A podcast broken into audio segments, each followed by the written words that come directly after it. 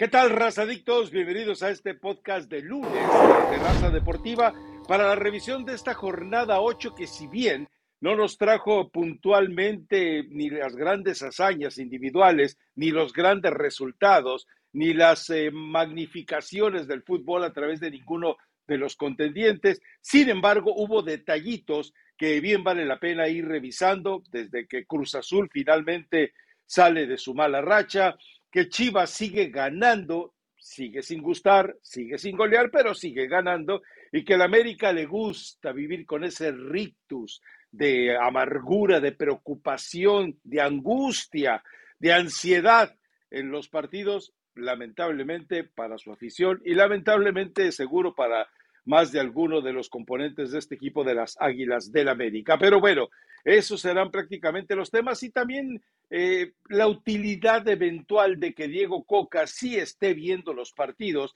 Parece que ya no quiere cargar con el lastre, que debe ser, debe ser muy enfadoso andar cargando con aires de purga para todos lados, ¿no? Pero parece como que ya se liberó. Una de dos, el otro ya se aburrió o de plano Coca le dijo, ¿sabes qué, muñeco? Quédate en casa, yo me muevo solo, hay, hay servicio de Uber para donde quiera que tenga que ir. Pero Elizabeth Patiño, a tus tuzos, eh, jugaron por momentos mejor. Lo que falla de la Rosa es increíble. Lo que ataja Tiago Volpi me parece también memorable, pero no podemos soslayar que en un momento dado había por parte del equipo de, de Pachuca ocho canteranos y nueve mexicanos en la cancha. Es decir, Almada no traiciona sus principios, pase lo que pase, le den o no le den la selección, lo tengan en ascuas o no lo tengan en ascuas desde Uruguay. Es lo positivo. ¿Cómo está, Rafa? Buen lunes a toda la gente que le cae a descargar el podcast, que le gusta escucharnos que se divierte un poco, esperemos. La realidad es que la jornada tal vez nos deja eh, poco en cuanto a chisme, pero se pone interesante. Ya llegamos a la mitad del torneo y lo que se comienza a analizar, los que se empiezan a despegar, los que sabemos que evidentemente ya va a ser prácticamente imposible que se metan a una clasificación. Y los que ves ahí que mantienen un nivel, creo que en este partido que cerró eh, la jornada fue bueno. A mí me gustó el partido entre Pachuca y, y, Toluca. Me gusta que Toluca, a pesar de que se llevó esa dosis de goles en la final del fútbol mexicano, hoy fue valiente, buscó con mucho más orden defensivo que en ese entonces, por supuesto. Y los Tuzos comenzaron con nueve jugadores mexicanos, lo cual me parece positivo. Ahora, Rafa, un calendario con, muchos partidos y a Pachuca eh, le va a costar trabajo tal vez enfrentarlos, pero de pronto el que tengas esos lujos de cuatro jugadores que sí te cambian la cara o te dan una eh, opción más clara de generar fútbol, el quedártelos ante un equipo como Toluca, no sé si de pronto Almada está muy confiado o en verdad hay jugadores que están presentando algún cansancio equipo que viene campeón no solamente eh, baja en el nivel futbolístico, sino también el rendimiento físico, que sabemos que es muy bueno, pero, que tendrá esa curva a la baja. A lo mejor, a lo mejor, Rafa, y hoy lo esté cuidando en ese aspecto Almada, pero a mí me parece que desde el partido contra Chivas, y no porque los mexicanos no puedan, sino si tienes opciones en la banca que te puede generar un poquito más, de pronto, ¿por qué no las utilizas desde el arranque? Y después sí, dale jóvenes porque necesitas resolver los partidos. Me parece que ayer Pachuca ya tuvo poco, poco tiempo para tener esa capacidad de reacción, que sí la tiene, empata el partido, pero en ese ir y buscar, obviamente por momentos vas a quedar desprotegido y no es lo mismo tener a este chavo Carlos en la portería, que la verdad que Ostari sabes que es un arquero eh, mucho más solvente, ¿no? Que te llega a jugar hasta como un libro. Rafa, lo que hizo Volpi, es que tener a un jugador como Volpi, de saber que inclusive en un mano a mano la va a poder rescatar. Entonces, eh, sí te cambia desde ahí, ¿no? Y creo que Toluca tuvo sus buenos momentos en el partido. Lo mismo Pachuca. Hubiera sido probablemente justo, si hablamos de justicia del fútbol, un empate, pero eh, al final me encantó lo que hizo Nacho Ambriz. Nos empataron el partido, mando a Navarro y mando a San No, no me gusta el empate. Yo quiero ganar este partido. Entonces, los mensajes de los técnicos son claros. Preguntaron sí se saludaron estos no están peleados, no están enojados. Al final los dos sabían que no iban a ser técnicos de la selección mexicana. Pero es interesante ver a este Pachuca, Rafa. ¿Por qué? Porque ves a una gran cantidad de mexicanos. Veremos a cuántos le termina llenando el ojo Diego Coca, ¿no? Porque si bien puedes darle continuidad y llevarlos poco a poco, creo que hoy Kevin, Chávez, eh, Sánchez, a lo mejor en la lateral izquierda Isaís, que tiene una continuidad importante, son los que podría voltear a ver Diego Coca, inclusive la Chofis, ¿no? Eh, pero de ahí en fuera, eh, los demás llevan este proceso, en el caso de Luna, en el caso de los dos chavos González, o sea, esos llevan pocos minutos en primera división, entonces no creo que hoy Diego Coca le esté dando un seguimiento muy específico a estos últimos que te mencioné para considerarlos en selección mexicana. Yo creo que ya era la base que, venía trabajando. De los o sea, pero ya no te entiendo. Es que ya no te entiendo, Eli. Ya los tiene observados. ¿Por qué? Ya no te entiendo. A ver, eh, de repente eh, estamos elogiando a un entrenador que lejos de cuidar la chamba se atreve al principio básico de su filosofía, que es presentar a jugadores jóvenes, que corre el riesgo de la derrota, sí, pero que pretendas además justificarlo con cansancio. Recuerda que tuvieron dos meses de vacaciones. ¿Cuántos jugadores seleccionados nacionales eh, tuvo final de cuentas para la Copa del Mundo eh, Pachuca? No, no hay pretexto por eso, ni tampoco vamos a, por lo menos yo no, a fustigar a Almada por atreverse a mantener el principio fundamental que es darle el respaldo a los jugadores jóvenes. Él sabrá cómo los administra. El torneo pasado no se equivocó haciéndolo de esa manera. Yo no entiendo por qué creemos que se puede equivocar en este. Al final, es cierto, eh, Pachuca tal vez por el hecho de, de ser campeón, habrá quien le quiere exigir verlo en la punta, arriba de Tigres, arriba de América, arriba eh, de Monterrey, pero a final de cuentas eh, le, sacaron un jugador importante como Nico Ibáñez, que ya, bueno, ya tiene contenta a la gente de, a la gente de Tigres, pero eh, yo creo que lo, que lo que pretende hacer Almada, a mí me parece digno de elogio por donde se le vea. Es cierto, cuando llegue el momento decisivo, entonces él tendrá que tomar decisiones más puntuales que tal vez se choquen con lo que hoy estamos hablando de meter a ocho canteranos, nueve mexicanos, en un partido contra un adversario que además le iba a marcar una exigencia importante, como es precisamente el equipo de Toluca. Pero eh, yo no te entiendo esas confusiones tan extrañas con las que llegas los lunes. A mí se me hace que es un fin de semana de parranda total que eh, no te deja. Ya, me pusieron todos, los, todos, los, todos los excesos que, que, llega a tomar el fin de semana, pero no, tampoco son. Ya la gente se, se está asustando. A ver, no, no me quieras confundir, porque el que está confundido eres tú. Yo veo maravilloso ah, que Guillermo Almada le dé continuidad y que crean los mexicanos. Eso me parece perfecto y lo hemos hablado en este podcast hasta el cansancio. Y, no, y yo al menos me cansé de decir que para mí Almada era la mejor opción para la selección mexicana. Hoy ya no es, pero me refiero a que cuando tienes rivales de tal exigencia, Rafa, cuando fue el partido contra Chivas, yo inclusive me quedé pensando, se está menospreciando al rival, ¿por qué? Yo no te digo que porque los mexicanos no puedan, pero si en el papel tienes a tres o cuatro futbolistas, mexicanos o extranjeros, ¿eh? porque la Chofis también estaba en la banca, que te pueden ayudar desde el inicio, ¿por qué no los utilizas? Me parece maravilloso y perfecto calmada, le esté dando continuidad a los jóvenes, pero en ese camino, obviamente los resultados se pueden comenzar a complicar y comienzas a perder confianza y pierdes puntos importantes al contrario. cuatro de la clasificación. A eso voy, a eso voy, porque cuando los resultados son negativos, es difícil respaldar los procesos.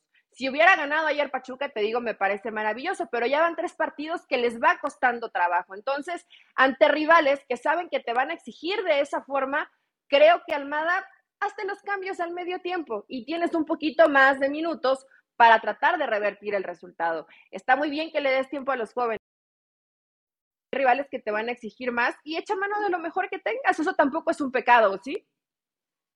A ver, es que entendamos algo. Eh, el hecho, si tienes un entrenador como Almada, que sabe medir, que sabe tomar las pulsaciones del jugador en situaciones de adversidad y de gloria, A mí me parece que lo que él está haciendo es precisamente con este grupo de jugadores mexicanos tener la, solidez emocional de que cuando lleguen los, los partidos complicados de marzo e incluso la liguilla e incluso el torneo ese infumable de la, Copa de las Ligas, en ese escenario, a mí me parece que él va a llegar con esos jugadores que hoy tú crees que estos resultados le restan confianza. Al contrario, se ven fortalecidos. Yo no creo que Almada sea, no lo conozco, no, ya ves que ni siquiera se puede ver su forma de trabajar, pero me da la impresión de que el tipo no abandona a sus jugadores, de que el tipo no los desampara agarran, pierden este partido con Toluca, seguramente lo que vio que tenía que solucionar,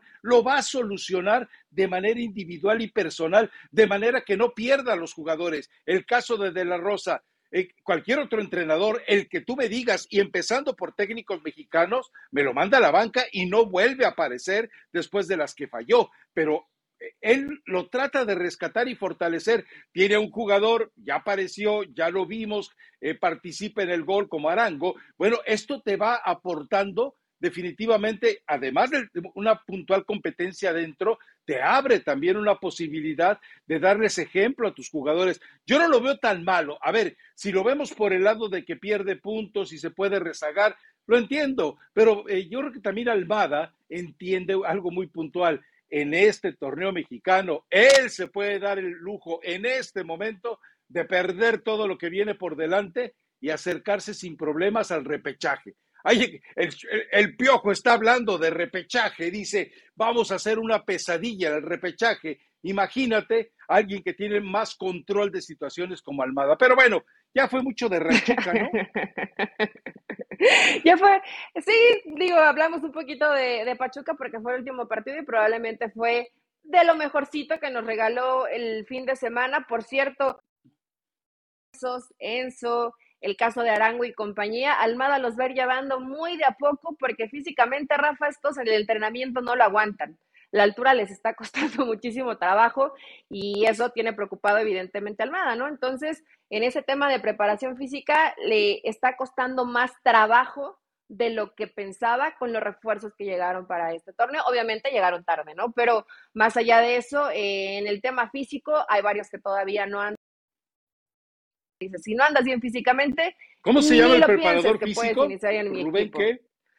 Ay, Rubén González se llama el Rubén preparador Valenzuela, físico. ¿no? No, Rubén Valenzuela. Perdón, ya le cambié.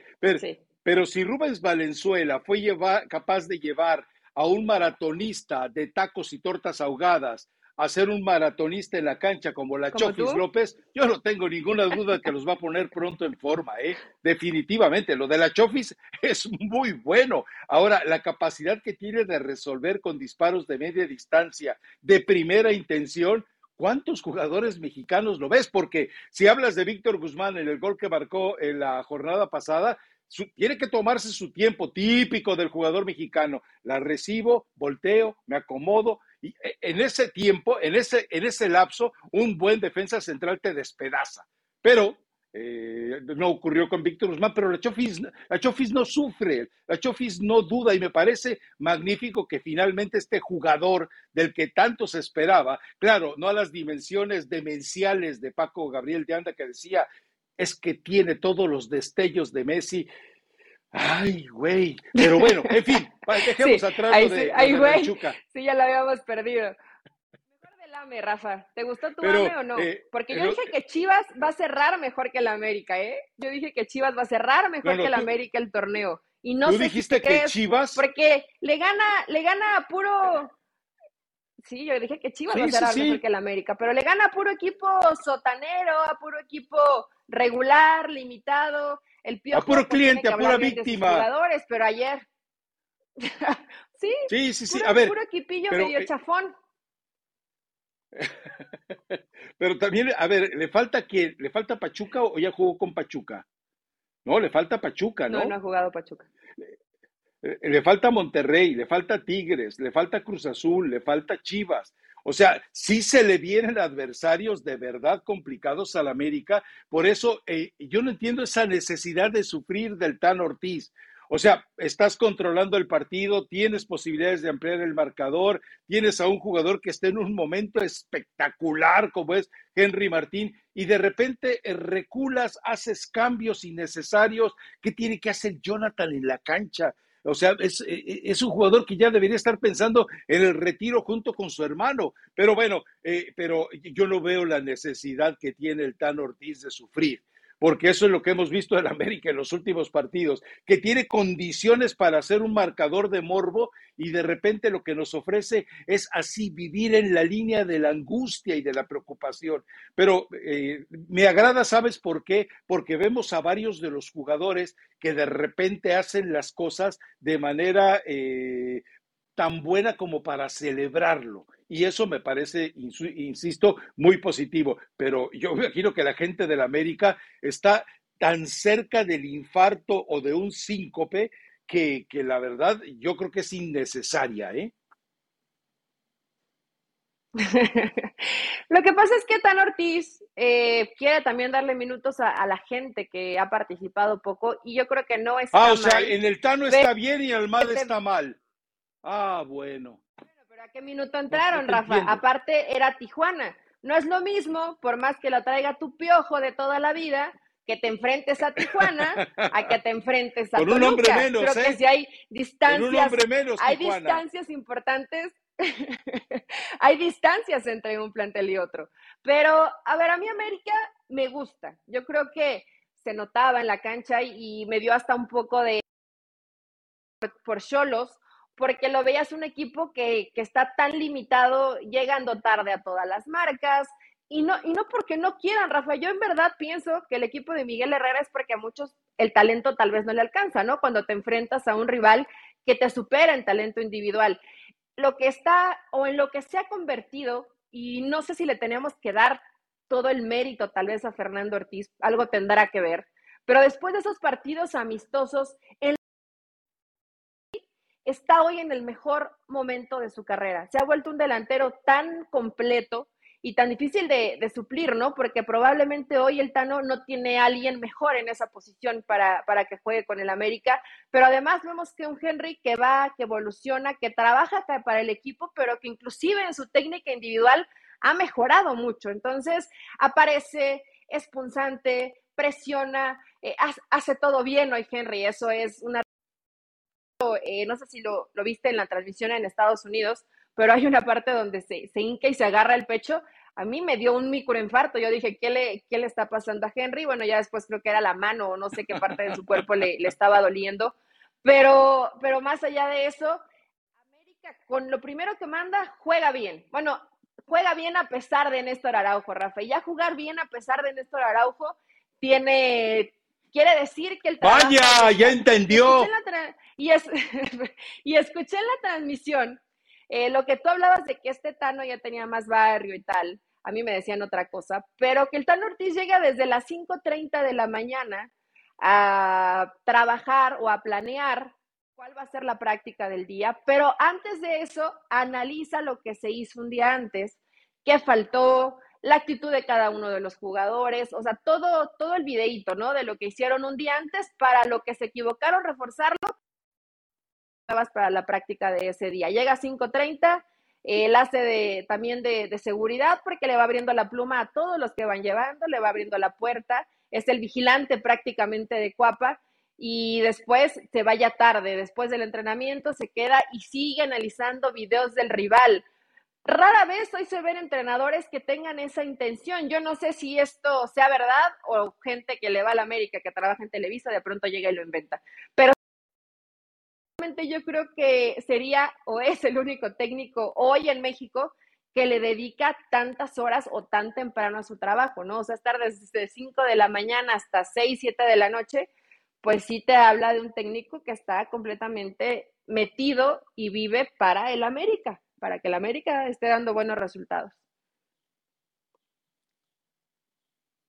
Es que eh, son técnicos serios, Eli son técnicos eh, mentalmente capacitados para una palabra que les ha gustado de repente usar mucho a los entrenadores argentinos, sacrificio, sufrimiento. Bueno, eh, Tan Ortiz, de ser cierto todo esto que me platica, yo lo desconocía, sí sabía que trabajaba eh, más de lo que normalmente se trabajaba por los entrenadores, mucho más de lo que trabajaba Solari, mucho más de lo que trabajaba Miguel Herrera, por ejemplo. Entonces, eh, esto me parece fantástico. ¿Por qué? porque te acerca no solamente a él, sino a quienes lo ven a una escuela de perfeccionamiento. O sea, cuando tú eres capaz de dedicarle tantas horas a no solamente formatear el equipo, sino formatear tu forma de trabajo de acuerdo alineamientos poco vistos en México, a mí me parece que lo que estás además provocando es una herencia. Ojalá que tenga algún prospecto de entrenador de, América, algún mexicano incluso, para que cuando el Tan Ortiz eh, busque un mejor horizonte, para eso debe de ganar un título, eh, eh, exista todavía esa capacidad de, de, escuela. O sea, esto que me estás describiendo me parece muy normal en tipos como Larcamón, eh, en tipos como Marcelo Bielsa, obviamente el padre de todas esas escuelas, eh, y, esto es, eh, es anómalo en el fútbol mexicano. Te pongo ejemplo, revisa la tabla de posiciones. ¿Tú crees que Bucetich le va a dedicar más de la... Digo, con Chivas así lo hizo. Llegaba puntualito para empezar el entrenamiento y se iba puntualito para ir a recoger a los niños de la escuela, yo creo. O sea, esa, ese entendimiento de que tienes que vivir tu profesión un poco, un oficio un poco más de lo que tu salario te, estimula y te estipula, pues son situaciones que eh, evidentemente eh, hay, que, hay que felicitarlo porque cuántos entrenadores lo hacen, insisto, yo no lo sabía, no sé si sea cierto, me parece exagerado que llegue a las cinco y media, pero desconozco si eh, se dedica a hacer algo de acondicionamiento físico para él, pero esa es otra historia. Ahora, lo de Henry Martín, te va a hacer una pregunta capciosa, a ver qué tan buena entrenadora eres. Fundamentalmente, ¿qué le cambió Tan Ortiz a Henry Martín? A ver, porque esta se las ha hecho a varios de, en picante ¿eh? y se quedan con ojos de ¿what? A ver, entrele. en cuanto a los funda... A ver, Rafa. ¿Qué ah, le ha cambiado? ¿Qué le ha cambiado Tan Ortiz? Ajá. A ver, antes, es, que tengo, antes, tengo que ver qué le, qué le pide que no le pedían los demás. ¿Qué, qué, ¿En qué fundamento se basa el Tano para, para Henry? Mi, ojo mm. clínico, eh, que prácticamente tiene su, y su pupila distribuido entre la sabiduría de Bielsa, de Guardiola, de Mourinho y de Ancelotti, te lo voy a explicar claramente. Antes Henry jugaba más eh, clavado de espaldas a la portería. Era, era un centro delantero equivocado que quería jugar eh, como eje, que quería jugar adelante siempre de espaldas a la portería. ¿Qué hizo Fernando Ortiz? No le quitó e-, ese recurso, pero lo reorientó. Si hoy tú ves a Henry Martín cuando quiere eh, seguir una jugada, cuando quiere prolongar una jugada, cuando está pidiendo una pelota, no está de espaldas a la portería, está perfilado hacia la portería. Entonces, esto le da un paso adelante de lo que antes tenía para poder buscar el gol. Digo, los que no fuimos eh, faramayosos ni perdimos el tiempo en las escuelitas de entrenadores de la Federación Mexicana de Fútbol, lo, vemos claramente. ¿O eso lo ha tenido en la evolución del fútbol de Henry?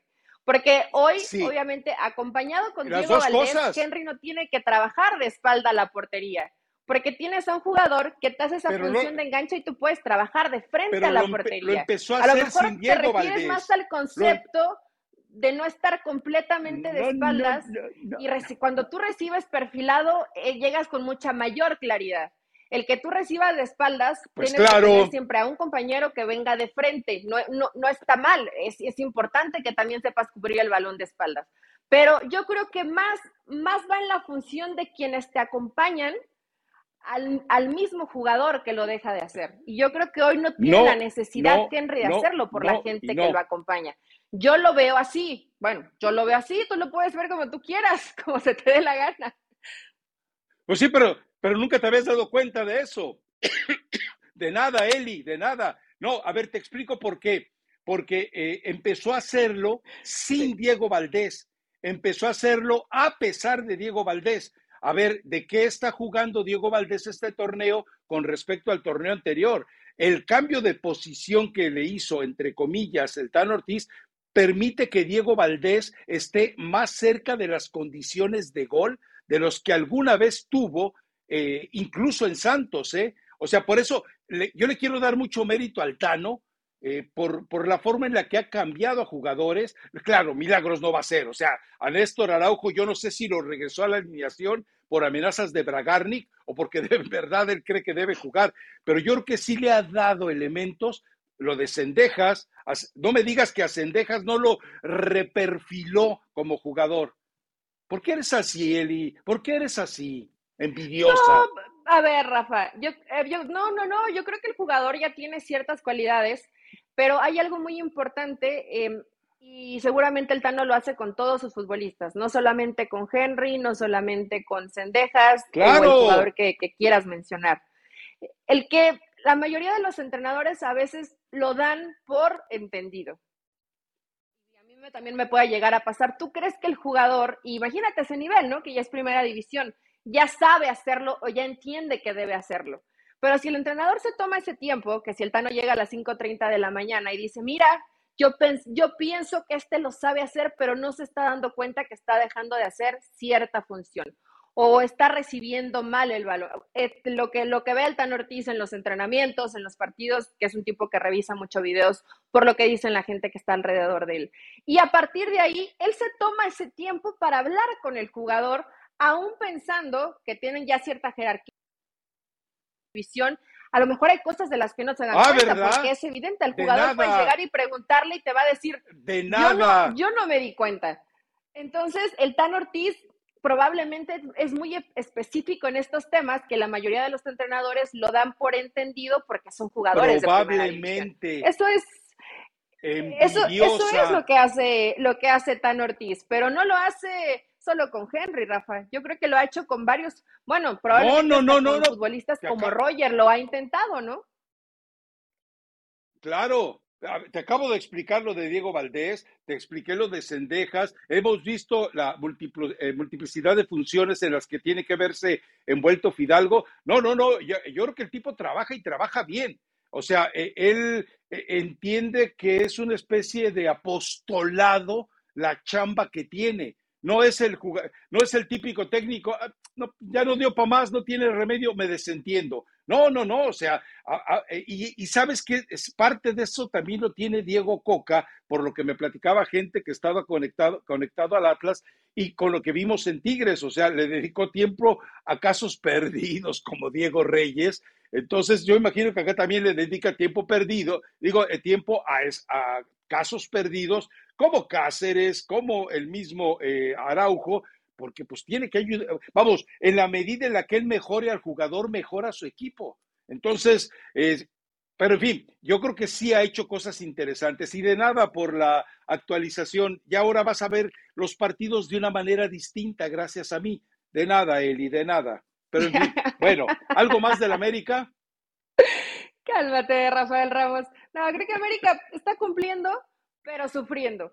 Hay que verlos con rivales de, mayor calidad y quiero ver cómo responde Tan Ortiz. A lo mejor puedes trabajar muy bien en la semana, te 11 inicial o al 11 inicial más cercano a lo mejor que tiene América, pero a partir de ahí los ajustes que tengas que hacer cuando haya rivales de alta exigencia, vamos a ver cómo responde este América. Ahí sí lo quiero ver, Rafa, en los, en los partidos que se le vienen. Creo que ahora sí comienza lo, más complejo, lo más complicado para el América en el torneo mexicano. Hay que ver si se puede mantener, que me imagino es el objetivo, ¿no? Para Tan Ortiz, dentro de los cuatro. Hoy los equipos regios se ven bravos, se ven complicados, pero sí eh, creo que terminarías cumpliendo con la primera parte de los objetivos del torneo.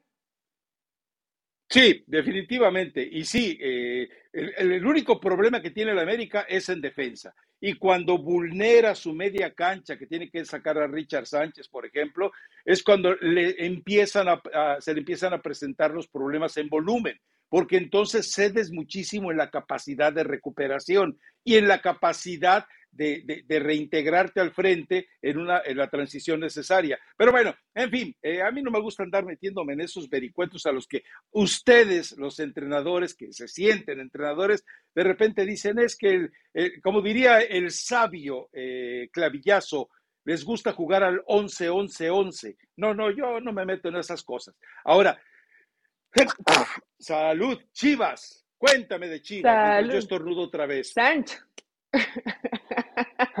bueno. ¿Cómo que esperas? ¿Cómo que esperas? ¿Cómo que esperas? Pues? Espero, espero que no, te, deseo que no. Ahí nos ponen la, tabla, las chivas, que bueno, la realidad es que en cuanto a cantidad de puntos, creo que es positivo, ¿no? Lo que está haciendo Guadalajara, lo vemos ahí en la quinta posición con 15 unidades en la tabla general. Eh, es un equipo que por momentos le ves, Rafa, buenas sociedades, que creo que está hoy dependiendo mucho de lo que hace Guzmán, de lo que te pueda llegar a hacer Fernando Meltrán, que son los que comienzan a mover los hilos, a tocar de primera intención, asociarse con los hombres de arriba. Y yo sí veo a un Guadalajara con determinación y con intensidad para recuperar el balón. Esa recuperación de balón tras pérdida la ha mejorado muchísimo Guadalajara y creo que eso te ayuda a estar mucho mejor parado en momentos cuando no se tiene el balón. Y cuando se tiene el balón, vaya, yo de pronto en Guadalajara a faltar gente que arriba te marque una mayor diferencia. Hoy no la tiene, ya le ha movido, le ha buscado con todos los delanteros o con todas las posibles opciones de gente en ofensiva que tiene Chivas y de pronto los goles no caen por ahí. Pero eh, yo sí veo un Guadalajara, Rafa, que por momentos tiene buen fútbol. Por supuesto, le falta ser mucho más, mucho más consistente en los minutos, cuando el rival lo presiona, cuando el rival aprieta. Eh, los balones cruzados le hacen daño a Chivas y en pelota parada también está sufriendo Guadalajara, pero las ventajas, ¿no? De que todos se acuerdan y me da risa de exjugadores como Osvaldo Sánchez. Es que todos se acuerdan del error del Guacho Jiménez en el partido ya olvídense de ese partido contra Querétaro. Ya pasó, el arquero se va a equivocar como todos en la cancha y va a quedar a lo mejor en el recuerdo de algunos, pero la realidad es que el Guacho Jiménez ha sido de lo mejor de Chivas en el último par de temporadas. ¿no? Recordando, pero el error de, pero el error, ya pasó y te salva en este partido dos y te salvó con Pachuca y creo que es un arquero que, que ha ido creciendo en el tiempo, ¿no? Guadalajara me gusta y Pumas de pronto creo que sí fue injusto el resultado, porque Pumas por momentos buscó, apretó, generó, generó opciones claras de gol, pero si Dinero falla esas opciones o el guacho Jiménez te termina salvando un balón que parece que va adentro, no es culpa de Rafa Puente, Rafa. No, no es culpa de tu tocayo, porque yo sé que ayer ya salió entre abucheos y de pronto sale y este discurso de que les ofreció espectáculo, que está contento con la actuación, que a, lo mejor las palabras ya no les convencen tanto a los aficionados. Pero si ves el partido, creo que Pumas tiene buenos lazos en el partido, pero el tema de definición, yo no sé que le, Dinero sí te hace un gol, pero te falla 10. Esto debe ser muy frustrante. Lo mismo el Toto Salvio comenzó muy dinámico, muy bien, y se van perdiendo.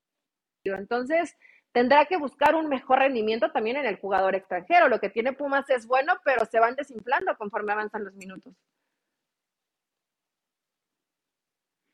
Sí, y, Pumas sigue teniendo problemas en zona defensiva. O sea, es muy mala la marca, muy malo el apoyo que eventualmente le debe dar el trabajo de media cancha y, termina vulnerado de esa manera. Eh, lo de Chivas, a ver, si me preguntas por momentos qué era más satisfactorio ver lo que como propuesta tenía Pumas en plena reacción o lo que de inicio te quería presentar Chivas, yo me quedo, me quedo con los mejores momentos de Pumas. Es cierto, ya era un escenario complicado porque ya Paunovic con los cambios estaba entregando el partido, o no entregando el partido, manejando el resultado. Y que Pumas, bueno, eso obviamente lo aprovechó. Sí, le hace falta definición. Es decir, cuando ves tú la desproporción, creo que eran 24, 27 disparos que hace eh, Pumas por solo 10 de Chivas, te deja claro dónde estuvo el dominio. Cuando tú ves quién tuvo más en poder el balón, 60-40, Pumas sobre Chivas, también te da una referencia de, que Paunovic llega un momento en que decide administrar el resultado y le funciona bien por las heroicidades del guacho, porque en el fondo, y lo viste con un par de jugadores eh, de, Chivas, ya aprendieron a ser mañosos en la manera de comerse y administrar el tiempo, pero lo que condena a Chivas de manera general son las promesas eh, incumplidas. Es decir, habló en un momento dado eh, Hierro y también Paunovic de un equipo espectacular, protagonista, ofensivo, bla, bla, bla, bla, bla. Y hoy, hoy no hemos visto nada de eso. Si hubieran sido más puntuales en hablar de los escenarios en los cuales tenía que resolver Chivas sus partidos, a lo mejor no habría tanta tanto tono de exigencia, ¿no? Pero la forma en la que mueve las piezas Paunovic a veces me recuerda un poco como que hace los cambios ya por decreto, no por las necesidades tácticas del partido. Y eso también hay que, hay que meterlo a análisis. El Oso González, que hace dos, hablando de errores, hace dos eh, eh, partidos o tres eh, termina entregando el resultado, ahora se ha convertido en uno de los jugadores más consistentes al grado de que ha hecho casi, casi prescindible la presencia de Beltrán. Sí, porque tiene una muy buena recuperación, Rafa. Y hoy lo pone delante de, la, esa línea defensiva, que lo, conviene, lo convierte prácticamente en un líbero. Y también lo, vemos eh, trabajar en acciones defensivas es uno de, de, los conceptos que está tratando de implementar Paunovic y que creo que le están funcionando. Ahora, yo no veo mal que, que cierres los partidos, ¿eh? Si sabes que enfrente tienes un rival que se te va a ir con todo, eh, realmente hoy tiene esa inteligencia, eh, inteligencia Chivas. Hace algunas jornadas decía Pauno, eh, las artes oscuras del fútbol, que se refería a tener más oficio para cerrar los partidos. Y hoy Chivas lo entiende y si tengo que tirarme un poquito porque me empezó a doler el tobillo, me tiro y sacar el balón y me empiezo a comer segundos, segundos del partido para tratar de enfriar al rival que te iba a buscar. ¿Y cuál es el problema de, de Pumas? Que me imagino que Rafa está tratando de corregir, que el equipo se le hace muy largo de pronto sí atacas con mucha gente, pero se parte totalmente. Entonces, cuando la última línea trata de regresar, ya hay demasiado espacio, ya no regresas a tiempo y habitualmente te agarran mal parado. Tendrá que ser mucho más compacto Pumas si quiere ir buscando resultados. Yo entiendo que seas valiente, que quieras ir al frente, que Rafa nos ha demostrado que en, partidos inclusive donde va perdiendo, busca el resultado y mete a gente en ofensiva e inclusive adelanta líneas, pero si tu equipo no sabe trabajar bien en bloque, pues te estás suicidando, porque en cualquier contra te van a agarrar mal parado y te van a hacer gol. Entonces, eh, tendrá que corregirlo Puma, Rafa. A mí me parece que han sido inclusive hasta, hasta injustos con las críticas a Pumas y, los abucheos a Rafa. Yo sé que no llegó con el pie derecho, yo sé que mucha gente no le gusta de pronto eh, la verborrea que tiene Rafa Puente del Río, pero eh, intentando hacer las cosas bien. Y creo que en un equipo como Pumas, donde en línea defensiva sí está limitadón y ves de pronto resurgir gente de, cantera, pero no les alcanza en los duelos individuales mano a mano, casi los perdieron todos por fuera, pues eh, Rafa está trabajando con lo que tiene. No hay excusas, ¿eh?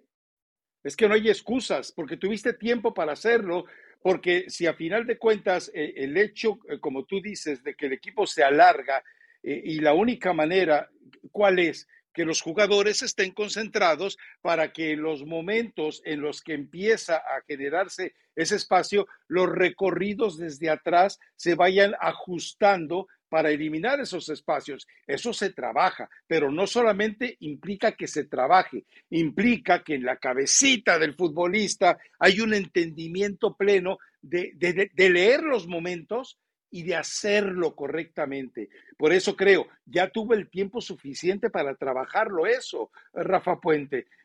El problema entonces es saber si el jugador entiende o no entiende lo que le dicen, o está capaz de procesar, es capaz de procesar o no lo que le dicen. Porque entonces ahí hay dos situaciones. O Rafa Puente no es el catedrático que supuestamente debería de serlo, o de plano eh, los jugadores eh, son prácticamente eh, mentalidades de escuelas nocturnas de la UNAM.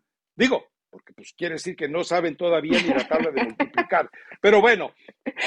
no, pero Rafa, el que estaba por derecha de Monroy, mal, mal, mal casi todo el partido, mal en, casi en todos sus recorridos, y le hace falta un 5 un recuperador que vaya a todos, que suba, baja, un recuperador box to box.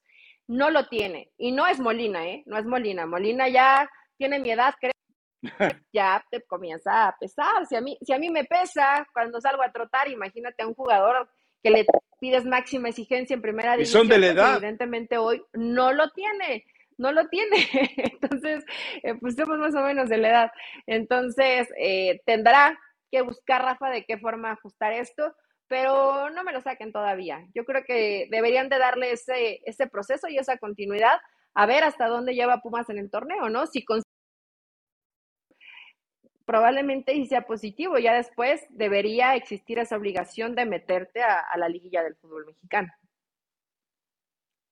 Sí, e, en la medida en que Rafa Puente logre el objetivo de meterse a la reclasificación y después a la liguilla, le van a respetar lo que les presente de refuerzos para el próximo torneo. Pero si no presentas argumentos sostenidos por estar de menos, entre los ocho de la fiesta final, pues es muy poco probable que de repente te digan, no, bueno, sí hay presupuesto para esto, ¿no? Porque entendamos que Pumas eh, siempre está reñido con los presupuestos, especialmente después de aquel pasaje eh, que fue un golpe financiero muy extraño y todavía sin aclararse con aires de purga. Pero bueno, vamos con Cruz Azul. Eh, yo creo que el marcador exagera lo que ocurre en la cancha y me parece que a final de cuentas eh, este resultado lo único que hace es traer algo de tranquilidad al equipo eh, de, Cruz Azul. No creo que dejen a Moreno, las versiones son de que andan buscando de todas maneras un entrenador para que cierre este torneo y arranque el siguiente. Los nombres ya estamos hasta el hartazgo de estar, los tenemos más manoseados nosotros que en realidad lo que han estado trabajando y lo único real es lo, las conclusiones que se han sacado del entorno de los entrenadores con los que han hablado estos tipos de Cruz Azul no tienen ni idea, pues es que no pueden tener ni idea. O sea, cuando tú de repente ves a, quién toma las decisiones, como Velázquez y ya ni me acuerdo, los de inteligencia deportiva que pertenecen a Bragarni, pues están, están desahuciados para tomar decisiones sabias y honestas. Sí, pobre Cruz Azul en ese aspecto, pues sí, no va a ser cualquier decisión que tomen, Rafa, va a ser una decisión equivocada, porque va a lo mejor se van a conseguir ciertos resultados positivos y después vas a regresar a lo mismo de siempre porque la, barrura, la, la basura Cruz Azul la echa siempre abajo de la alfombra y termina escupiéndole en la cara todo lo que intentan ocultar y todo lo que hacen mal. Y cuando pones el fútbol en manos de gente que no tiene ni idea de fútbol, pues evidentemente los resultados han acompañado en algo que hasta de burla llamamos cruzazulear, los supersticiosos llaman mala suerte, brujería, etcétera. Entonces, eh, realmente va a ser difícil que las cosas mejoren en Cruz Azul, pero se sacudieron un poco, ¿no? Realmente consigues este resultado, muy abultado puede ser, pero puedes darle esta continuidad a Moreno, a lo mejor esperar que los resultados vayan mejorando y después analizar realmente quién puede ser un buen plan para agarrar a Cruz Azul que vaya de acuerdo a los intereses de la institución, pero ¿cuáles son los intereses de la institución? Eso es lo, lo terrible, ¿no? Por eso te digo, al que lleven al final o al que decidan, pueden ser mejores, peores entrenadores y el resultado probablemente va a ser el mismo. Sí, y establecer los intereses de la institución me parece también eh, eh, bastante inocente de parte tuya. Es decir, los intereses de la institución no son identificables porque los intereses que estamos viendo que se manejan actualmente son los de los personajes, los de los involucrados, los de tipos o tipejos que están metidos en Cruz Azul. Los intereses de la institución, yo creo que eh, Cruz Azul desde hace mucho tiempo, para hablar de intereses hay que hablar de valores y en Cruz Azul desde hace muchísimo tiempo se perdió la esencia de valores y los intereses en los valores de la institución. Pero bueno, vamos a ver si este resultado le ayuda un poco al trabajo tranquilo de la semana, porque también se le vienen escenarios complicados. Recordemos que a media semana tiene que enfrentar al Atlas. Recordemos que hay otro partido también de esos que se aplazaron por la ineficiencia eh, de Miquel Arriola, como es el, lo que antes era el clásico de multipropiedad, Santos contra Toluca, pero son partidos que evidentemente van a repercutir en la tabla, pero en el caso de Cruz Azul es, eh, es también complicado creer que puede simple y sencillamente atreverse a ganarle al Atlas eh, en, un, en un momento en el que si consigue el empate, ya bastante benéfico es, ¿no?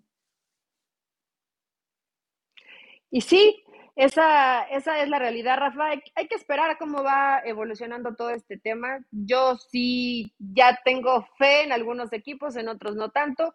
Cruz Azul me ha llegado un poco el momento de, fastidio de decir, eh, creo que las cosas no van a mejorar, pero creo que hay otros equipos que pueden ir eh, dando esos dolores de cabeza, como lo prometió Miguel Herrera, ¿no? Y yo sé que no dedicamos tal vez espacio a los equipos del norte, a los regios, pero difícilmente alguien los va a quitar del primer y segundo lugar. Esos se van a quedar ahí y quiero ver a América, quiero ver a Chivas, quiero ver a Pachuca, quiero ver a Toluca, a ver qué pueden hacer contra estos dos, ¿no? Que van a ser para mí los grandes protagonistas del torneo y quién puede ser el guapo que termina desbancándolos de ahí o a instancias y dejando por fuera alguno de estos dos. Sí, eh, Tigres eh, ya sabemos a lo que, lo que va a pretender y yo estoy seguro, pero muy seguro que Monterrey, en ese camino al éxito que está buscando, la zancadilla final se la va a meter su propio entrenador, Víctor Manuel Bucetich. Pero bueno, recomendación musical, Elizabeth Patiño. Mi recomendación es, gracias por eso. No traía esta canción, Rafa, es de la banda MS, pero pues como hoy anduviste muy didáctico y repartiendo todo tu conocimiento para la gente que escucha el podcast, para, mí principalmente, que te estoy escuchando en el podcast. Entonces, gracias por eso, Rafa. Gracias. Qué, bonito es cuando no vienes a reventar a todo el mundo, sino que no ves solamente el fútbol de la manera en que todos lo vemos. Tú ves algo más con esa pupila tan refinada, tipo Marcelo Bielsa. Ni a caray. Eh, gracias, gracias por el reconocimiento. Ya vámonos mejor. Chao.